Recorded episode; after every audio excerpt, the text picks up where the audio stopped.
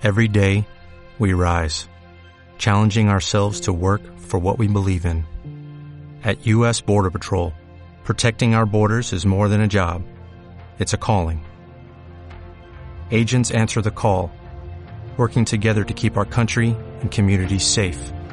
If you're ready for a new mission, join U.S. Border Patrol and go beyond. Learn more at cbp.gov/careers. This game, that time right in front of the Hog bench. Young leans in. Rose quickly ahead to Barrett. One man to beat. Goes up and throws it down. RJ Barrett with authority and the game is tied. Muy buenas a todos y a todas y bienvenidos al nuevo episodio de Zoranix. Pero antes de nada hay que mencionar que ya tenemos cuenta de Twitter, más bien hemos recuperado la, aunque es otra, eh, pues tenemos cuenta, cuenta de Twitter donde nos podéis seguir. El nombre es arroba zonanix eh, guion bajo, barra baja, como, como queráis. Y ahí podéis interactuar con nosotros, eh, dejarnos vuestras, vuestras preguntas para contestarlas luego en el, en el podcast.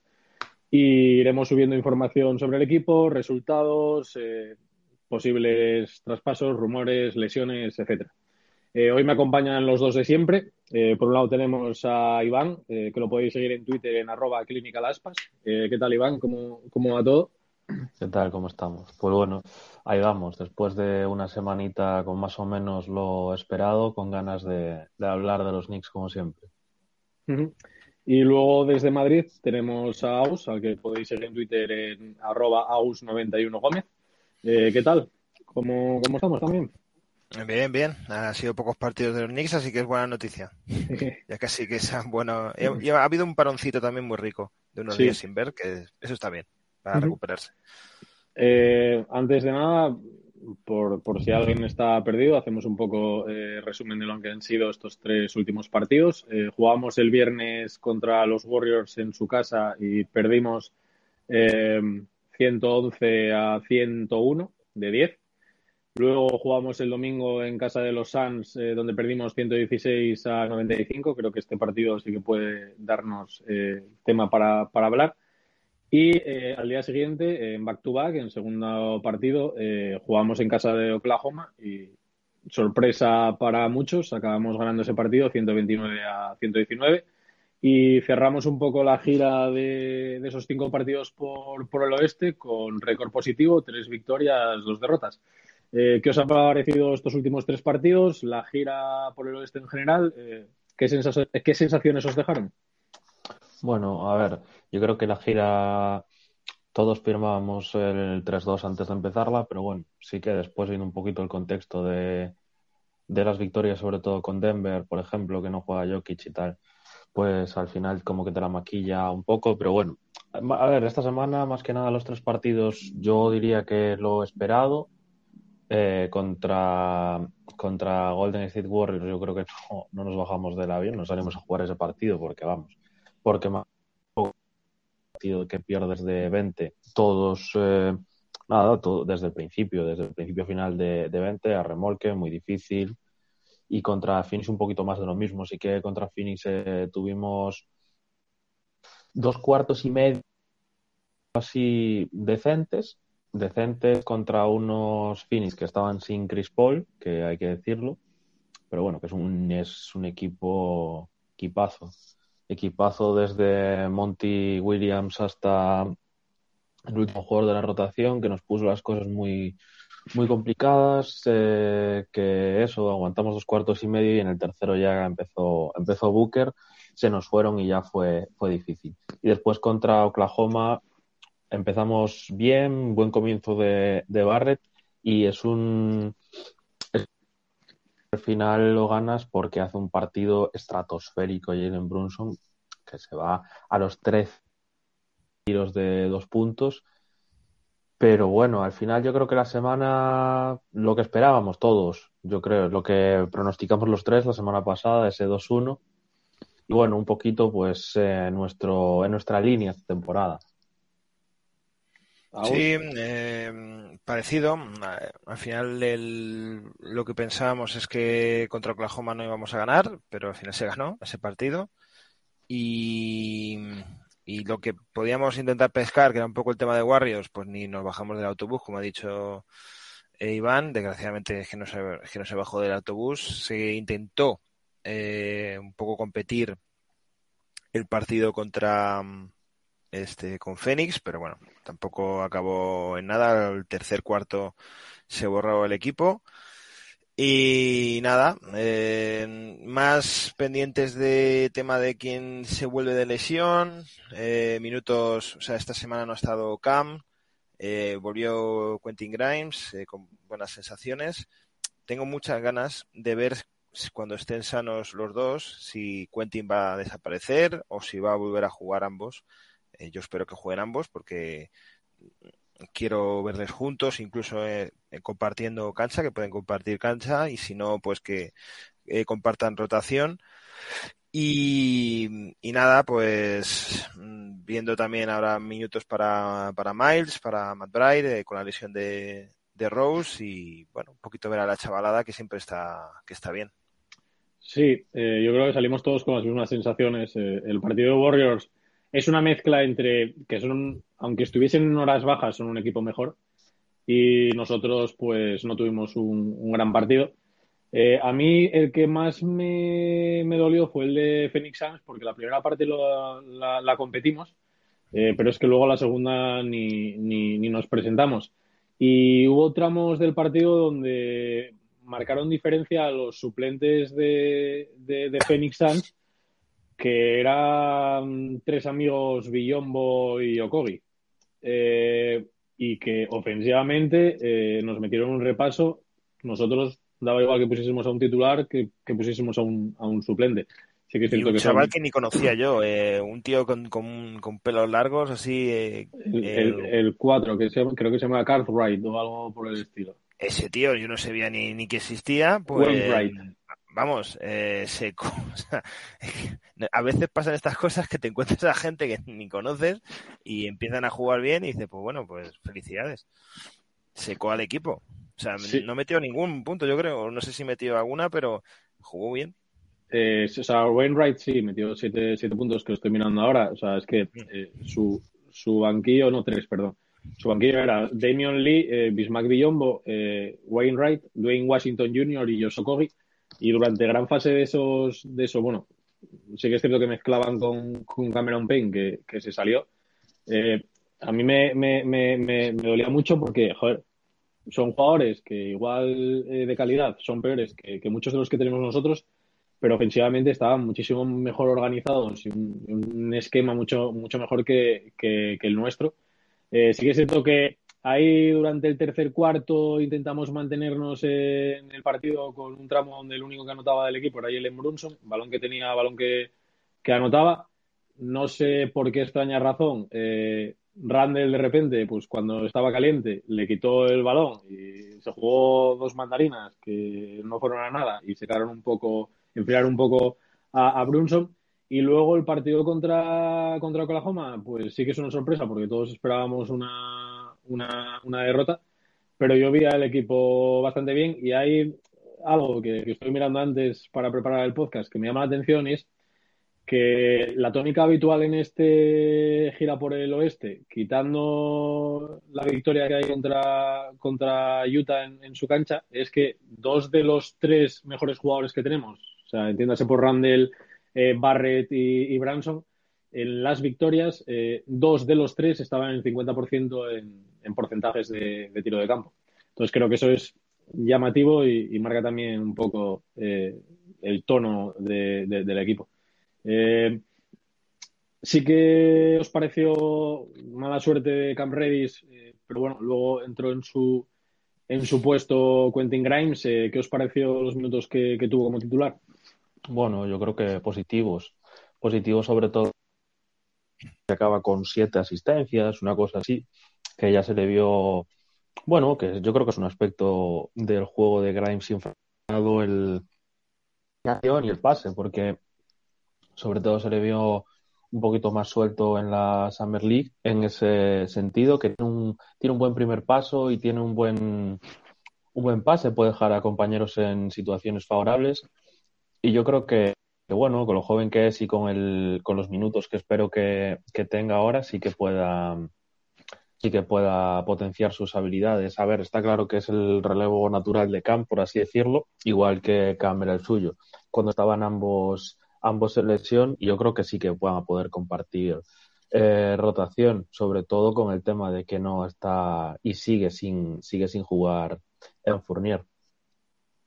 Eh, antes de, de esto, eh, incidir en una cosa que ha dicho antes Álvaro eh, sobre el partido de Fénix y la acción esta de, de Julius, de Julius Randle, de cuando está absolutamente eh, en fuego, ¿vale? De cómo se habla, ¿no? Está totalmente todo lo que tocaba iba para adentro, además asumiendo uno contra uno, que es lo que juega este equipo, porque este equipo juega uno contra uno.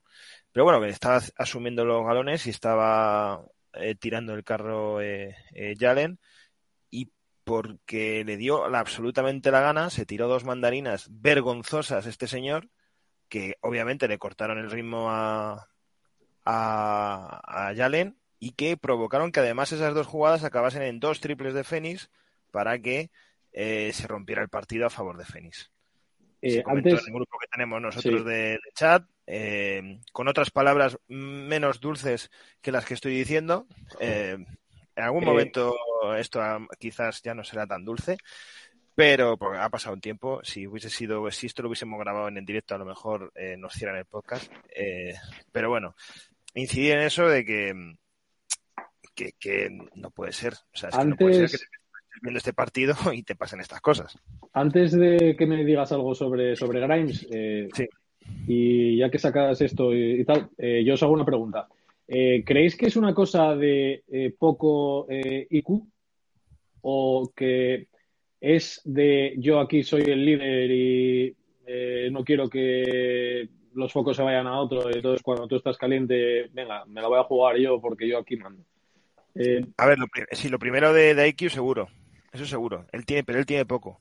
Luego, yo pensándolo también, después de, del partido, quizás es en plan de, bueno, yo soy la estrella aquí.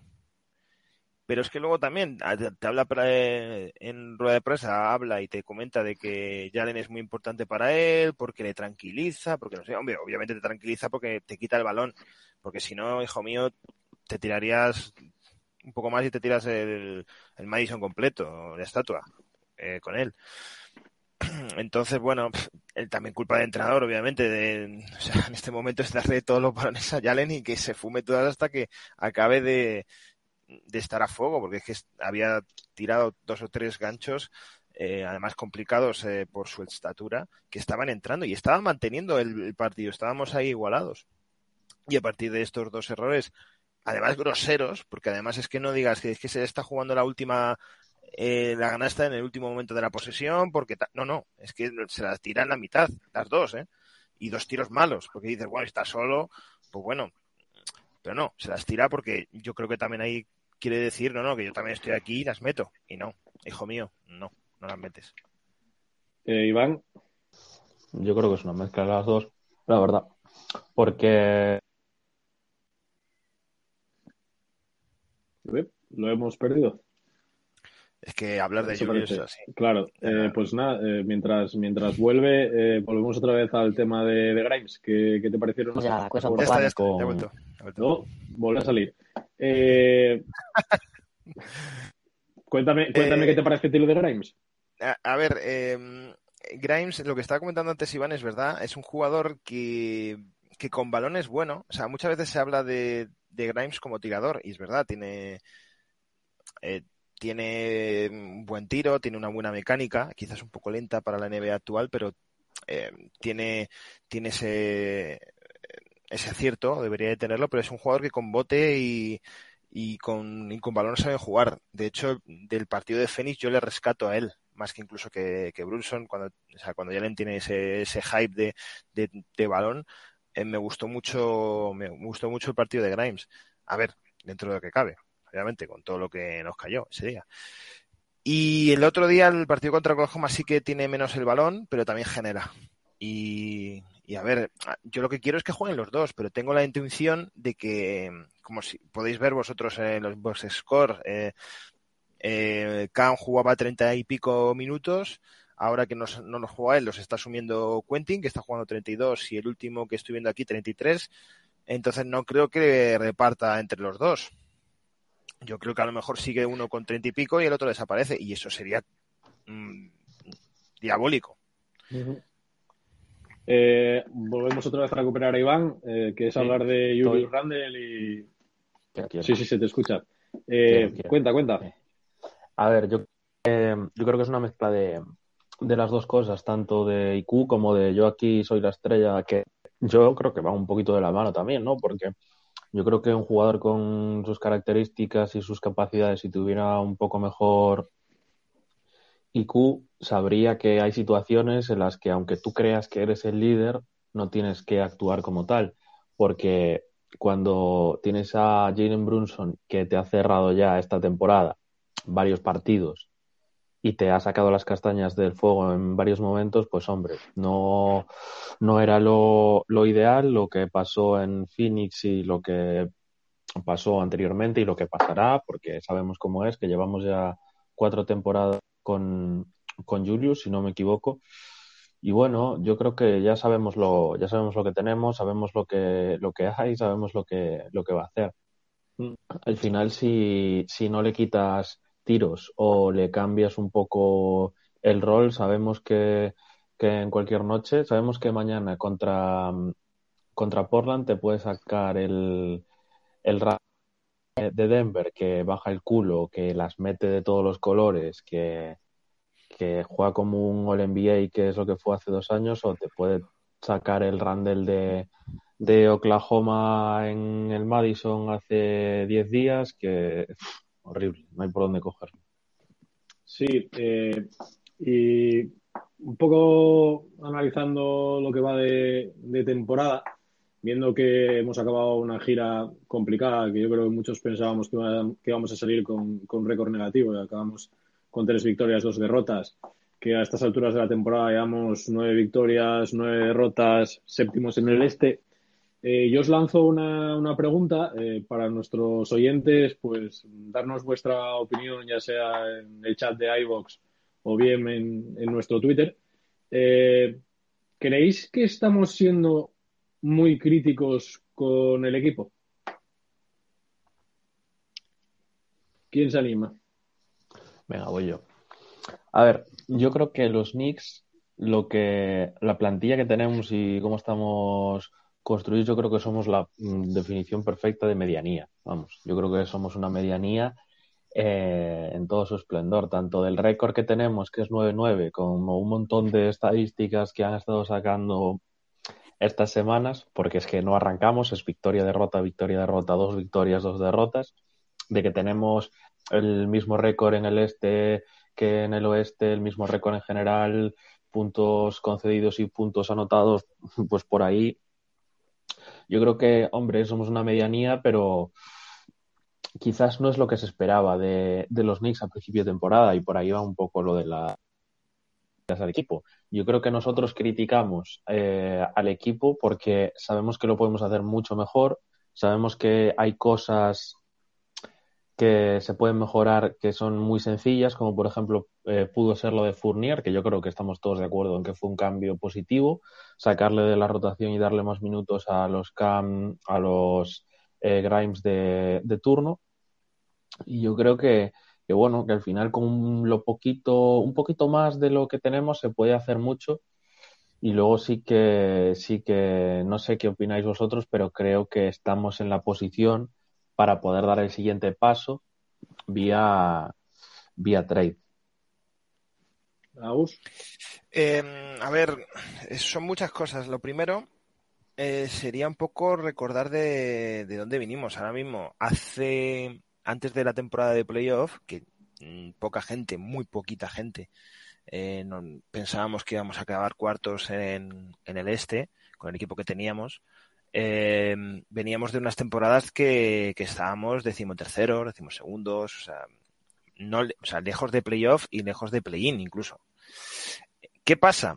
Que viene la temporada de, de, acabar cuartos en, en playoff y claro, la siguiente temporada, que es la anterior, sí que había puestas más eh, expectativas en el equipo. Y esas expectativas obviamente se, se quedaron, eh, no, no fluctuaron y, y, quedaron en el balde, ¿no? Este año realmente las expectativas las está cumpliendo el equipo, porque todo el mundo, los expertos nos daban en esta situación, ¿no? En peleando play-in, si un puesto arriba, un puesto abajo. Eh, y todos decían que bueno, nos moveríamos en torno a los al 50%, que es lo que estamos ahora mismo. ¿Esta plantilla tiene para más? Yo creo que no, la verdad. O sea, es un equipo que si defiende y consigue ser un equipo regular, sí que podría estar compitiendo un poquito más arriba. Sobre todo para para ser serio. Yo creo que lo que estamos criticando, y esto también le pasa mucho a Álvaro, es eh, cómo se pierden los partidos, más que cómo se ganan. Eh, muchas veces pierdes un partido, bueno, el día de los Warriors, pues, bueno, no, no, te cabreas del todo. O sea, pueden pasar estas cosas, ¿no? Que no sé, un equipo no se baje ni en autobús. Sí que te molesta un poco el tema de Fénix, que lo hemos vivido muchas veces, que estás compitiendo el partido, estás jugando bien, eh, te lo estás pasando más o menos bien, eh, y vas al tercer cuarto y haces eso, que te vas del partido otra vez y, y, tiras el partido por la borda. Eso es lo que te molesta. Te molesta que te meta 50.000 puntos Oklahoma o que lo del derby de Brooklyn o etcétera, etcétera, ¿no? Esos partidos sí que te molestan. ¿Por qué? Porque estás jugando a esto y, joder, eh, te molesta bastante. Yo creo, obviamente, que debería ser un poquito más ambicioso el, proyecto, como dice Iván, que tenía que haberlo hecho en verano, eh, pero ahora, pues, ahora hablaremos, eh, lo tenemos eh, pautado de hablar un poco el tema de rumores y tal, pero jugadores, jugadores, tampoco esperar que, que alguien se baje del burro y, poder tener opción de algún jugador. Hay equipos, hay franquicias que están peor. O sea, Chicago ha empezado mal y aunque está a un punto, o sea, está a una victoria de nosotros, tampoco está muy lejos, y Miami también, que estarían expectativas para más, o, o Brooklyn o Filadelfia eh, está todo muy apretadito, exceptuando Boston que parece que está para arriba y Milwaukee y todos los demás estamos ahí ahí. Sí, a ver, yo lo que lo que creo es que las críticas no van tan relacionadas con eh, lo que esperas del equipo. O sea, creo que todo el mundo espera del equipo eh, la posición en la que está, es decir, 50% de, de victorias, una arriba, una abajo, me da exactamente lo mismo que esté luchando por play-in, está séptimo octavo de, de playoffs, es lo que, lo, lo, que espera. O sea, no creo que nadie le exija a este equipo ser sexto, quinto o cuarto del este, viendo el nivel que hay por, por encima. Yo lo que relaciono las críticas es a, a que hay cosas, o sea, a, a estar quemado con ciertos aspectos de, de, la franquicia que te hace criticar al equipo, ya sea porque eh, ya no soportas al entrenador, ya sea porque no te divierte cada vez que Randall tenga el balón en la mano o, o ver cómo pues, se pasea defendiendo. Eh, este inicio de temporada de Barrett donde pues a, a, tiene problemas eh, en cuanto a porcentajes. Y eso yo creo que es lo que te hace criticar y en parte no poder disfrutar de los brotes verdes que está teniendo en este inicio del equipo porque los tiene. O sea, eh, Yo estoy los... en esto y, y, te, y, y, además seguro que me vas a contestar a favor, eh, Álvaro, que si tú, por ejemplo, eh, esta misma temporada, estando igual, 9-9, le quitas el, o sea, a esta plantilla le quitas a Rander, a Julius y yo qué sé, pones a quien sea, me da exactamente igual. Ya no digo que pongas a, Topin, pones a cualquier tipo de alero eh, o a la pibos que haya por ahí. Eh, seguro que estás más, estarías más contento de cómo van las cosas que cómo están ahora. Eh, pues no te digo yo que no, o sea, probablemente, pero, pero es por lo que te digo, porque al final acabas, acabas criticando la situación del equipo porque estás quemado con, con Randall, con Thibodeau, claro, pues y, es. y, es. lo que te digo, los brotes verdes como pueden ser el inicio de temporada de Camp Redis, los, los dos partidos últimos de, de Grimes sí que pues, no ha estado acertado desde el triple, pero se le ve muy bien en defensa, eh, penetraciones, eh, asistiendo, moviéndose y moviendo rápido el, el balón. Eh, el aspecto defensivo de, de, Quickly, que es, que es muy, muy bueno. Eh, el inicio de temporada Allen Branson, que yo creo que no le puedes pedir más. todo eso yo creo que, que, no lo llegas a disfrutar porque estás quemado con, con, ciertos aspectos, que es lo que te hace acabar criticando al equipo.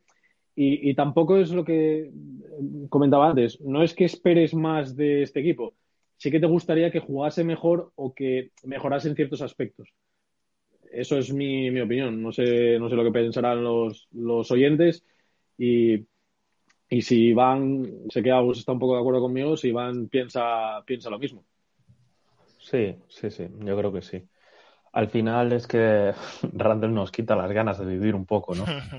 Es, yo creo que es una, una, buena, una buena definición, pero bueno, al final, como tenemos que estar contentos con el equipo, es con el esfuerzo que hacen, porque, eh, por ejemplo, la temporada del, del COVID estábamos todos contentísimos, vamos, contentísimos porque veíamos que los jugadores daban el 100% y que se sacaba un, un récord que tampoco era, yo qué sé, tampoco eran 60 mm, victorias, pero hombre, veías que luchaban todos los partidos y que al final se iban sacando las victorias eh, a cuenta gotas, pero al final se iban sacando por, por esfuerzo más que por talento, porque estaba claro que de talento íbamos justos. Yo creo que es lo que pedimos y no se pide, no se pide mucho más, simplemente que se esfuercen, que bajen el culo en defensa y que le echen ganas todos los partidos, que tampoco es tan complicado, que cobran 30 millones por jugar cada dos, tres días.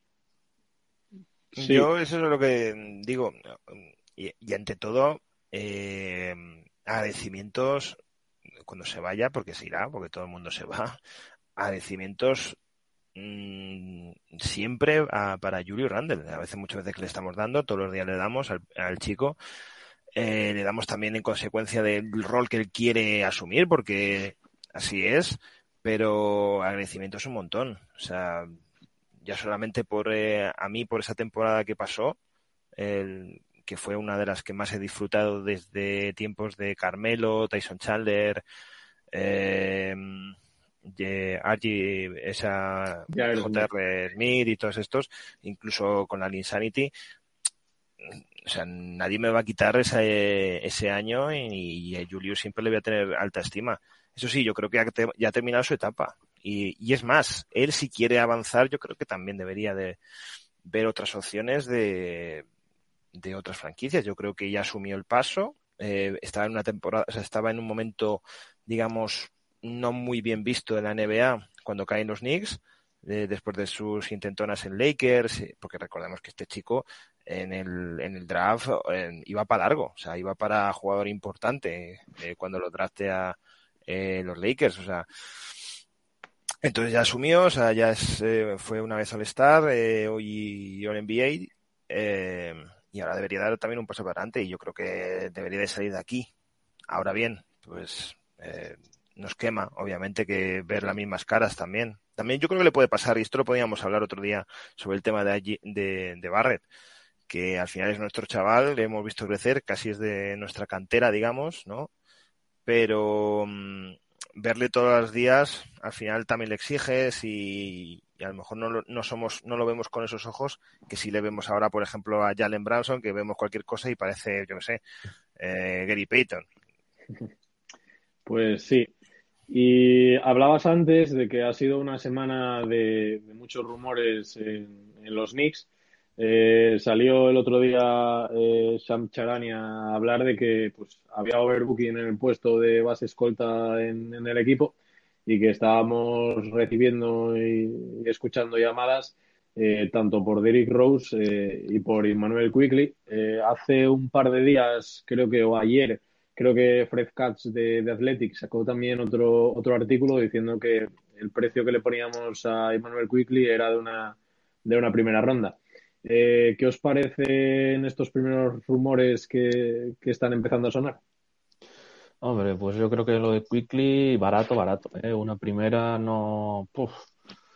no sé. Al final sí que, hombre, sí que ya es el tercer año, que nada va a haber que pagarle y tal, pero una primera ronda para lo que te aporta y que, hombre, sabes que quiere jugar aquí, que hace buen dúo con Topping, que vienen los dos una primera ronda me parece, me parece pedir poco, la verdad. Si fuera el último año de contrato, estás en marzo, un poquito lo que pasó como con Cam, que en Atlanta sí que les queda un año y medio de contrato, pero bueno, lo sacas por una primera al final, ahí sí que me parece bien, pero lo de Quickly me parece bastante, bastante barato, así que al final a ver qué hacen. Y lo de Rose, sí, yo creo que lo de Rose es entendible y me parece, me parecería lógico, porque sí, hombre, lo que se hablaba en eso, lo que decía Katz y tal, era que querían aligerar un poquito la, la rotación.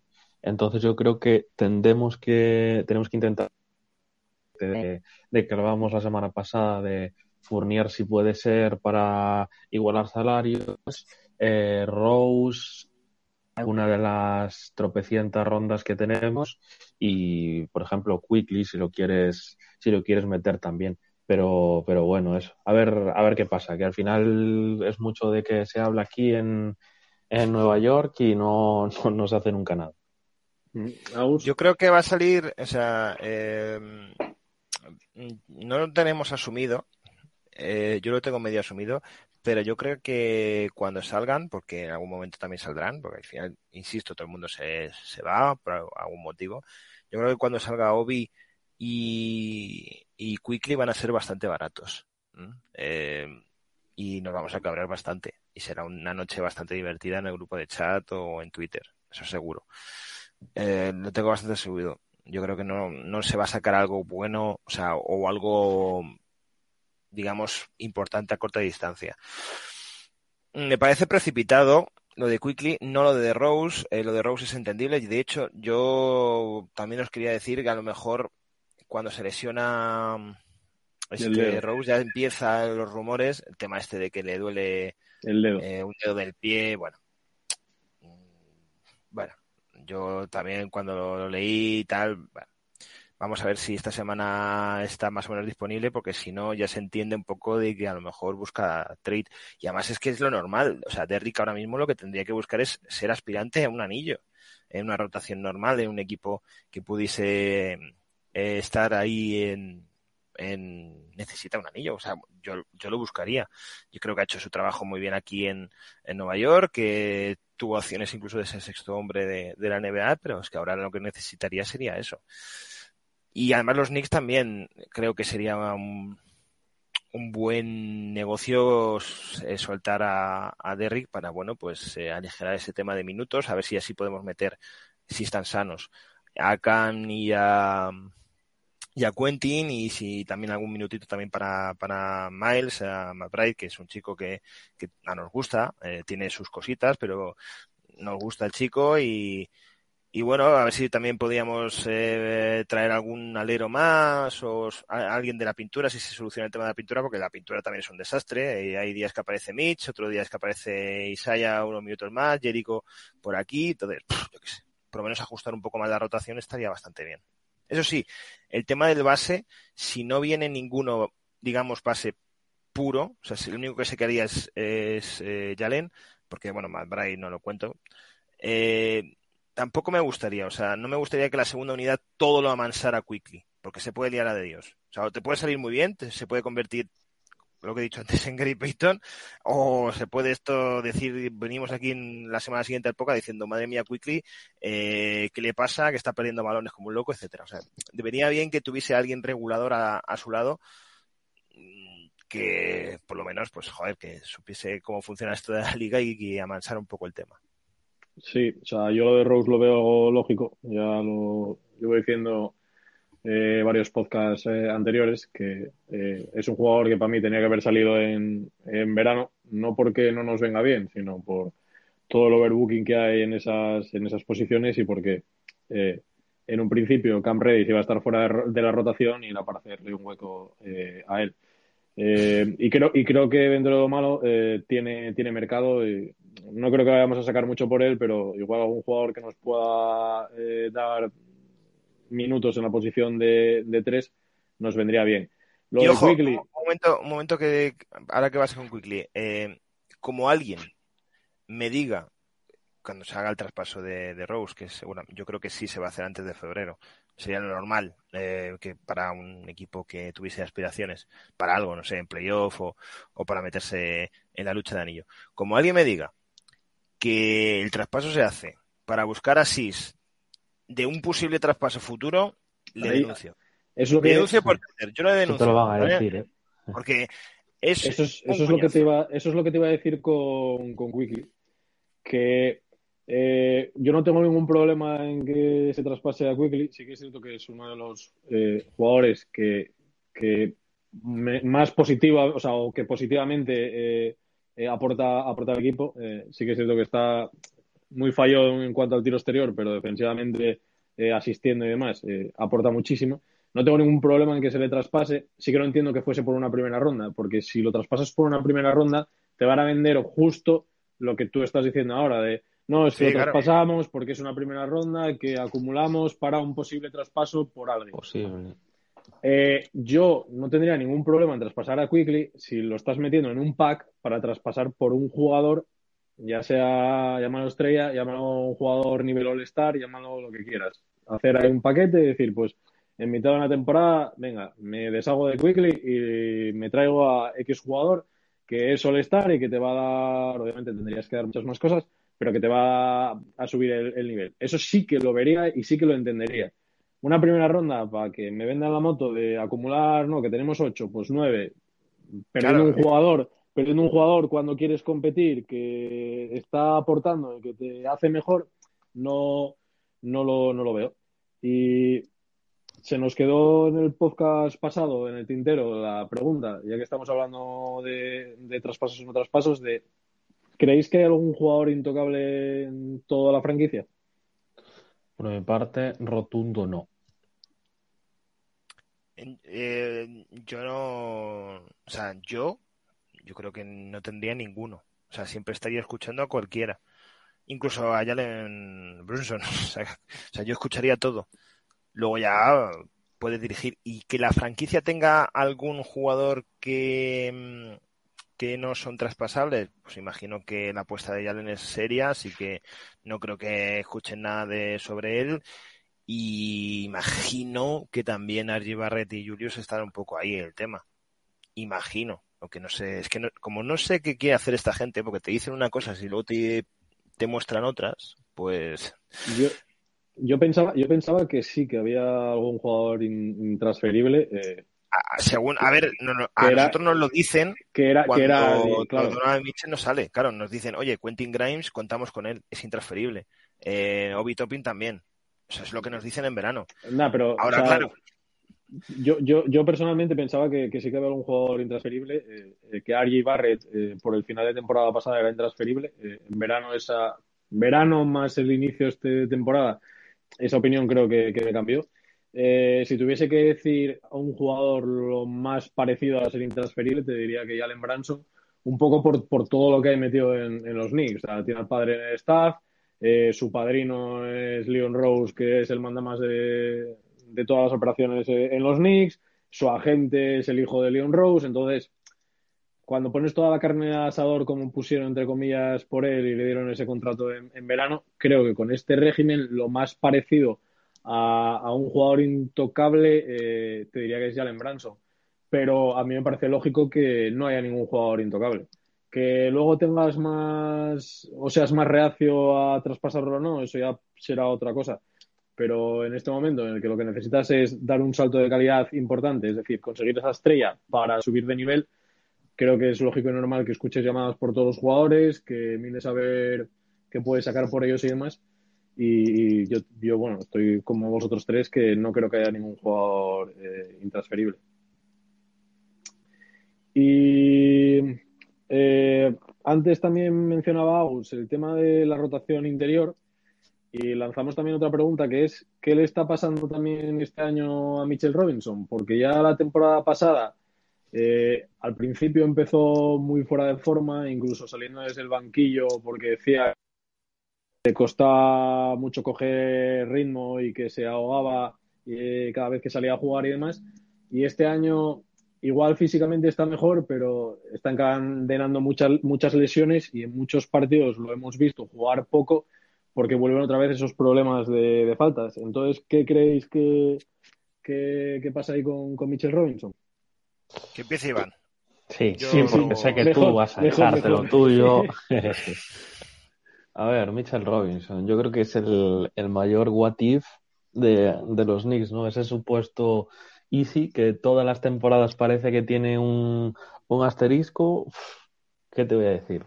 La primera temporada empezó, bueno, empezó y acabó con el tema de las faltas, que les, le costó sus 60, 70 partidos terminar simplemente los, los choques porque se cargaba de faltas muy rápido, faltaba mucho. Bueno, cosa que se puede mejorar.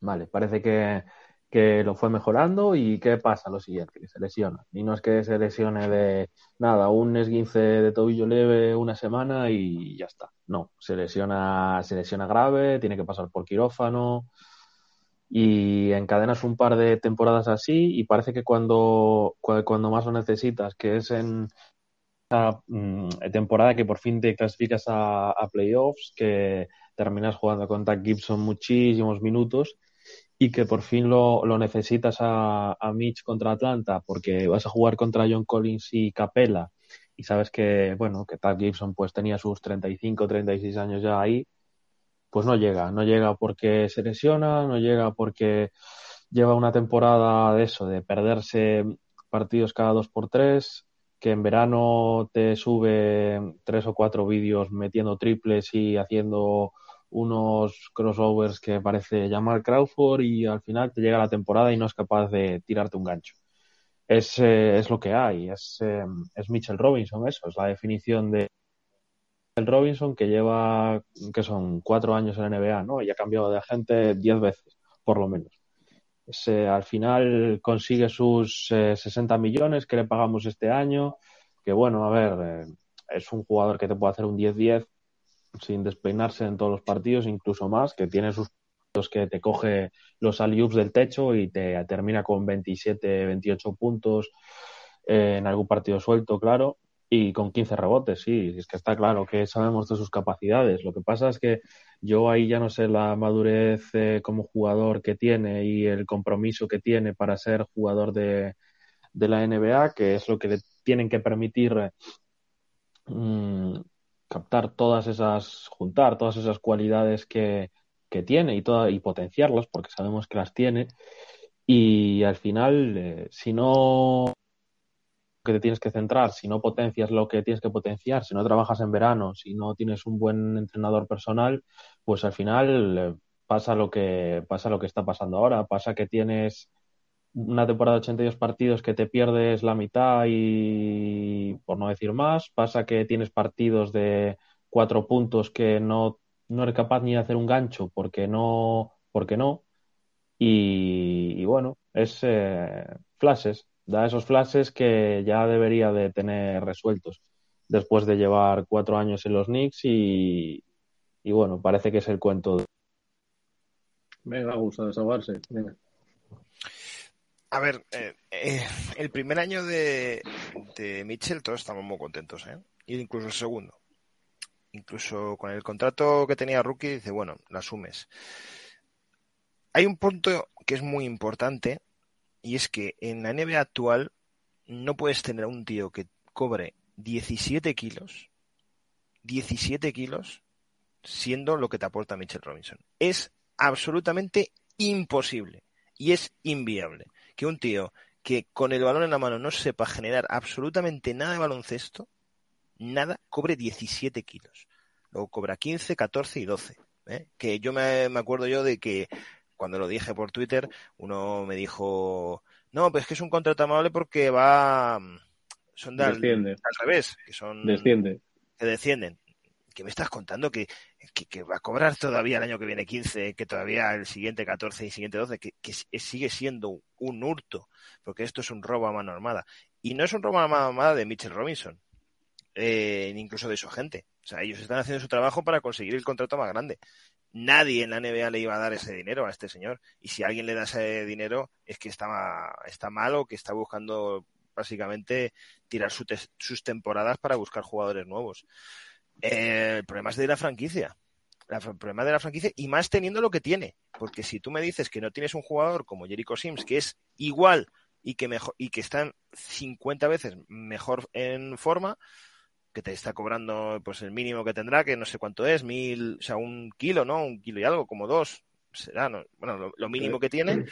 Renovó, Eh, renovó, esta, renovó esta temporada y creo que está en 2 millones al año, porque firmamos 6 millones y pico a- por tres años. Ahí lo tienes. Entonces, si tienes ese jugador que es igual que el tuyo, que tiene las mismas cualidades, pero que está mejor en forma, que tú lo estás viendo, porque además, como franquicia, tienes que conocer cómo son los jugadores o cómo están los jugadores de forma, o cómo ha acabado la forma el año pasado, porque el año pasado era esto, que era un Guadiana, a veces aparecía, a veces no, y cuando aparecía, pues te marcaba, eh, desaparecía porque hacía tres faltas en el primer cuarto y decías tú, pues qué bien, eh, llevas cuatro años en la liga y todavía no sabes medirte. Que es maravilloso, eh, Mitchell, hijo mío, porque aquí lo del tema del IQ sí que va, va bien. Que sí, que es muy gracioso, que te hace muchos tapones, que no sé qué, que te ríes. Yo ya no me río tanto de lo que hace fuera de cancha, eh, sus Instagrams y tal, se está riendo de nosotros. Eh, y, es que, además el problema es que nadie, exceptuando Detroit, que le gustan los pibos grandes y que a lo mejor le, le podemos colocar a alguno de estos, eh, este chico además no jugaría en ningún equipo ahora mismo. Es que no jugaría de 5 en ningún equipo de, de, de la NBA, ni en el último jugaría. Entonces, pues, Yo voy a, yo voy a ser rápido. A mí me parece que eh, es un jugador fundamental para el equipo en, en defensa y en ataque, sobre todo para el tema de los rebotes eh, ofensivos que, que tiene un imán, siempre y cuando esté, esté sano. Pero es que en lo que va de temporada yo creo que no lo hemos visto al 100% en ningún, en ningún partido. Y hay una cosa que me sorprende de él y es que creo que debe llevar cinco años en, en la liga no sabe poner un bloqueo en condiciones. Es algo que me maravilla con el cuerpo que tiene, que ganó porque nadie le ha músculo, enseñado y nadie le pide. ganó músculo y demás. Tú lo ves poniendo bloqueos y tiene un problema muy, muy, muy, muy grave que no sabe poner ningún, ningún bloqueo. Y eso al final, pues, al base cuando juegas el pick and roll le, le, le destrozas la jugada porque eh, tiene que trabajar muchísimo más de, de lo que trabajaría si le pones un buen, un buen bloqueo. Y Es más, el tema de rebotes que tú dices, y el tema de imán, es que es verdad, es que es un imán, porque tampoco sabe colocarse. Si le veis, si, si os fijáis muchas veces en el rebote, sobre todo defensivo, está mal colocado. Está, veces que está ahí pegándose con el pívot, pero lejos. Pero claro, le cae, pues bueno, yo qué sé, porque el chaval está bendecido de que le caen rebotes, también ofensivamente le cae algún rebote, pero es que se coloca mal, o sea, que es un tío que, que no sabe jugar a baloncesto y está cobrando 17 kilos. Entonces, a, seguramente a alguien que nos esté escuchando, ojalá que sea joven y que esté jugando baloncesto, chaval, eh, si me estás escuchando, tú puedes llegar a la NBA y cobrar bien viendo cómo está jugando este tío. Eso sí, sea alto. A lo mejor Tibodó te llama cuando tengas 90 años en algún equipo. Y ya para cerrar este apartado del podcast, eh, vuestro MVP de estos tres partidos, yo creo que se lo vamos a dar todos al, al, al mismo, pero bueno. Sí, Jalen. Sí. Mm, Sí, o sea, estuvo muy flojo contra, contra los Warriors, pero es que luego los otros dos partidos, si no es por él, perdemos de más y, y el de Oklahoma, yo creo que si no es por él, no ganamos. Entonces, yo creo que se lo vamos a dar los tres a, a Jalen Branson. Eh, esta semana viene semana completita de cuatro partidos. Eh, el primero en casa, volvemos al Madison, madrugada del viernes al sábado eh, a la una y media en casa contra Portland Trail Blazers sin Damian Lillard, que parece que se lo va a perder. Luego eh, volvemos otra vez a jugar en casa, madrugada del domingo al lunes a una buena hora, que son las 12 de la, de la noche, contra Memphis Grizzlies. Sí que ya ha vuelto ya Morán y ha vuelto Jaren Jackson Jr. Y luego, partido fuera de casa, yo creo que asequible. Eh, madrugada del martes al miércoles a la una eh, en Detroit contra los Detroit Pistons, eh, que están sin Kate Cunningham. Y jugaríamos back to back. volveríamos al Madison Square Garden la madrugada del miércoles al jueves a la una y media contra Milwaukee Bucks. Predicciones para esta semana, ¿cómo, cómo lo veis? ¿Qué creéis que hacemos? Te voy a decir 2-2. Eh, viernes ganas con Portland, pierdes con Memphis, ganas a Detroit y pierdes con Milwaukee. Lo tengo bastante claro, es lo que debería ser. No podemos aceptar menos que, que un 2-2. Sí, yo creo que igual. Y yo creo que nos vamos a cabrear en la derrota con Memphis, como nos pasó el primer partido de... Además fue el primero, el primer partido de esta temporada. Que vas a estar compitiendo ante un equipo que es equipo bastante bueno, con muy buenos jugadores, y que al final haremos algún tipo de capullez en tercer cuarto o en el último cuarto y se nos escapará y nos molestará. Y ganaremos a Detroit jugando mal, que es lo que estamos haciendo con Detroit los últimos partidos, y contra Portland, pues sí, igual, exceptuando si tiene el día este Gary Tren o Simmons o yo qué sé, uno de estos chavales que empieza a meter triples como un animal y se nos vaya a la mitad del partido y contra Milwaukee pues intuyo también pues yo voy a ser el positivo de, de, la semana voy a decir que vamos a ganar tres partidos y vamos a perder uno vamos a ganar nadie vamos... dice los cuatro ¿eh? no, no, los cuatro días los cuatro días pasarse pero yo creo que vamos a ganar tres vamos a ganar a Portland eh, vamos a ganar a Memphis, vamos a ganar a Detroit y vamos a perder contra, contra Milwaukee. Eh, nos, nos, nos van a, sorprender esos dos días de, de, descanso que, o tres que han tenido después de la gira por el oeste y un último partido bastante bueno de, de Barrett. Yo creo que nos van a impulsar y vamos a hacer buena, buena semana. Eh, antes de acabar, eh, recordar dos cosas que todo apunta a que contra Portland, eh, Derrick Rose y Mitchell Robinson pueden volver, porque ayer hubo entrenamiento y según Thibodeau hicieron gran parte o la mayoría de, del entrenamiento. El que hizo una porción bastante limitada fue Cam Redis, así que yo creo que va a ser el que va a estar en duda de cara a, al partido de, de Portland. Y recordar, como avisábamos al, al principio, que pues, ya tenemos cuenta de, Twitter, que es zona Nix eh, bajo, eh, donde pues podéis eh, hablar con nosotros e interactuar y dejarnos vuestra opinión acerca de pues eso, las preguntas que hemos lanzado hoy durante el podcast, qué os parece el, post, el podcast y demás. Así que nada, eh, buena semana a todos y la semana que viene eh, más info. Adiós. Chao, chao. chao.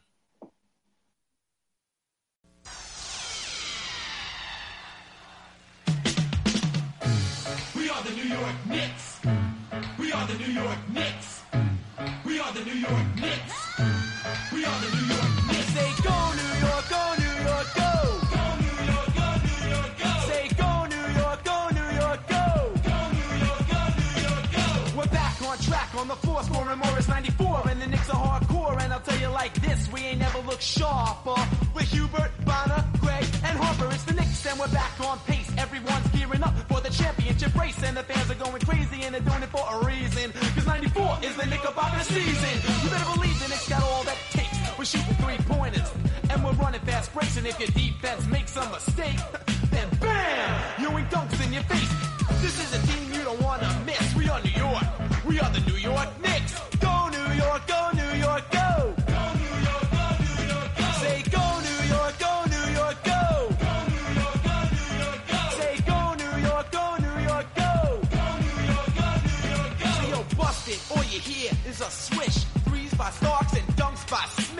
And no rebounds, if that's the case, we put Oakley and Mace in your face. We draw charges and we set picks. We are New York. We are the New York Knicks. Say go